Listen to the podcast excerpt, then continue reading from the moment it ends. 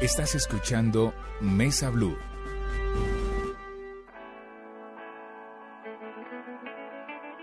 Estamos de regreso y nuestro productor nos ha querido también acompañar en esta tarde de domingo con la música de Carlos Vives. Sí, está muy bien. Ustedes están con nosotros después de las noticias, antes del fútbol. y Estamos conversando, hablando sobre un tema que generó mucho, mucha polémica recientemente.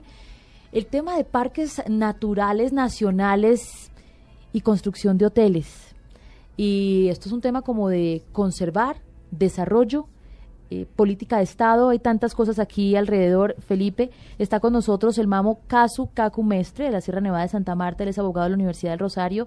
También está con nosotros el exministro de Ambiente Manuel Rodríguez y Ramón Jimeno, periodista y vocero del proyecto hotelero Los Ciruelos. ¿Usted está que se habla, mamo? Bueno, era para, quiero aclararnos. Eh, a Ramón, la consulta previa como derecho fundamental de los pueblos indígenas no es cualquier reunión. Él me habla de 40 mamos que se reunieron.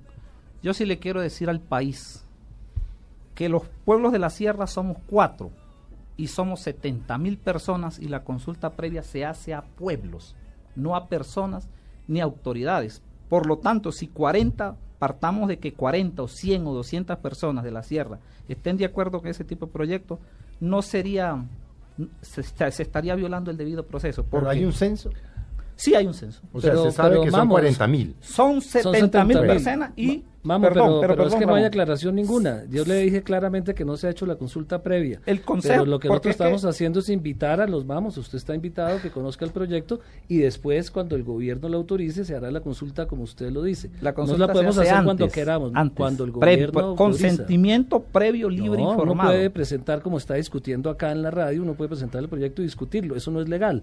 Eso no tiene connotaciones legales. nosotros estamos socializando, informando sobre el proyecto. Cuando el gobierno autorice hacer la consulta, ¿Y será que sí lo va a autorizar, Ramón? El gobierno lo tiene que autorizar. Los que tienen que decidir si se aprueba o no son los cuatro pueblos indígenas. si ellos dicen que no, no se hace. También en aras... ya se ha dicho que no y se no, no, se ha votado, no se ha hecho la Pero también en aras de, la objetividad y la imparcialidad que caracteriza a, Blue Radio, también hay que decirlo, y no estoy tomando una posición en favor o en contra de los cibelos, es que el gobierno ha hecho todo a las patadas es que esto arrancó hace un año con Six Senses, con unas declaraciones del presidente Santos equivocadas.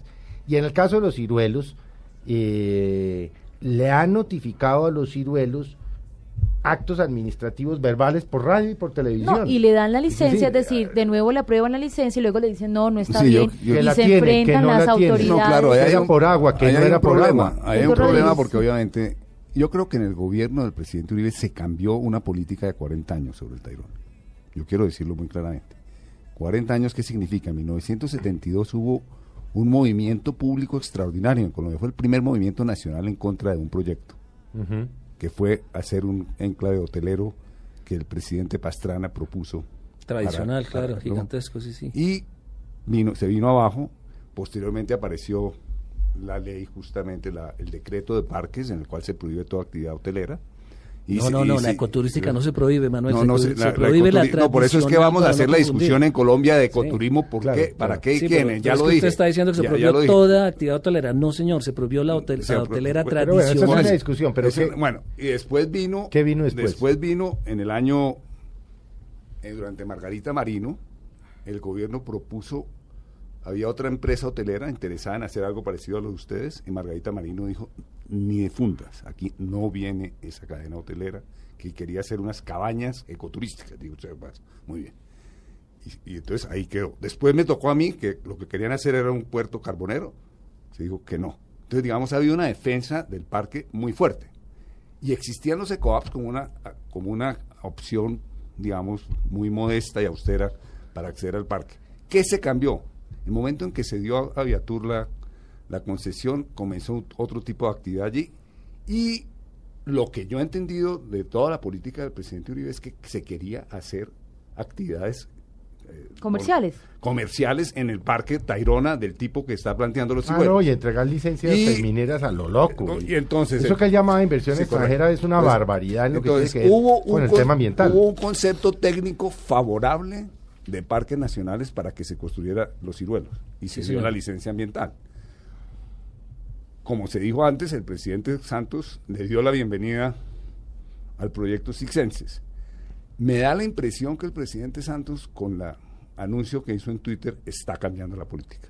Y eso sería bienvenido. Es decir, que está diciendo, por ahí no es la cosa. O sea, sería legítimo el presidente Santos definitivamente cambiar la política, que fue una política que se cambió. Pero ¿por qué no lo hacen de frente? yo creo, Entonces lleven un proyecto de ley yo creo que, y que, diga artículo 1, queda prohibida la construcción de todo tipo de... ¿Por qué no lo hacen de frente? Yo, creo que habría que hacerlo de frente porque no puede seguir siendo que la política de un parque como el Tayrona, en general la política de los parques nacionales, sea capricho del presidente de turno. Ahora, es cierto un tema que... Y por Twitter, eh, Manuel, es que lo sabe, el es que el, presidente está notificándole a un empresario privado por Twitter, a quien ya le dieron un permiso que no puede hacer un parque. esto también es como de loco. Ramón hizo un planteamiento que yo creo que es importante. Parte, una gran parte del municipio de Santa Marta es, es parque nacional. Y digamos, es injusto con cualquier municipio del país que se le, que se le sustraiga una área a cambio de nada. Eso está resuelto en el Brasil brillantemente. En Brasil lo que hicieron fue que a aquellas áreas, aquellos municipios que tienen parques a su interior, se le transfiere una parte del IVA. Claro. no, como compensación económica al municipio. Colombia tendría que ser algo similar. Porque obviamente el Parque Nacional Tiene, un, tiene un papel muy importante de conservación de la biodiversidad y servicios ecosistémicos y entonces el gobierno tiene que pagarle a, al municipio por, por, por, por el hecho de que ese servicio se le está prestando al país de ese, municipio, de ese municipio. Y también hay una realidad, Mamo, doctor Rodríguez y, Ramón, y es que hoy por hoy, cuando uno va al parque, para bien o para mal, uno no encuentra un parque cuidado.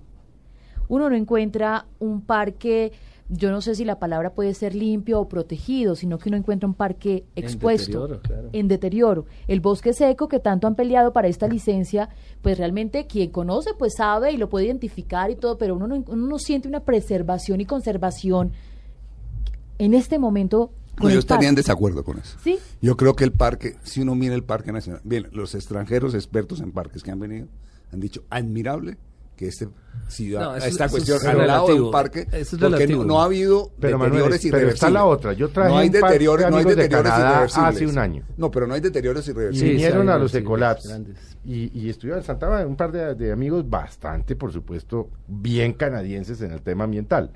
Llegaron escandalizados el tema de los Ecolaps. Es un desastre. decían, miren, no hemos visto un desastre igual Nunca. Pero el tema de las basuras, basuras, contaminación. de acuerdo. En eso estoy de acuerdo. Quizá lo que usted está hablando. En eso estoy de acuerdo. lo que estoy preservación. Lo que estoy diciendo es que eso no son daños irreversibles. Daños irreversibles es lo que se le hizo a la, a la bahía más bella que había en América, que era la del Rodadero.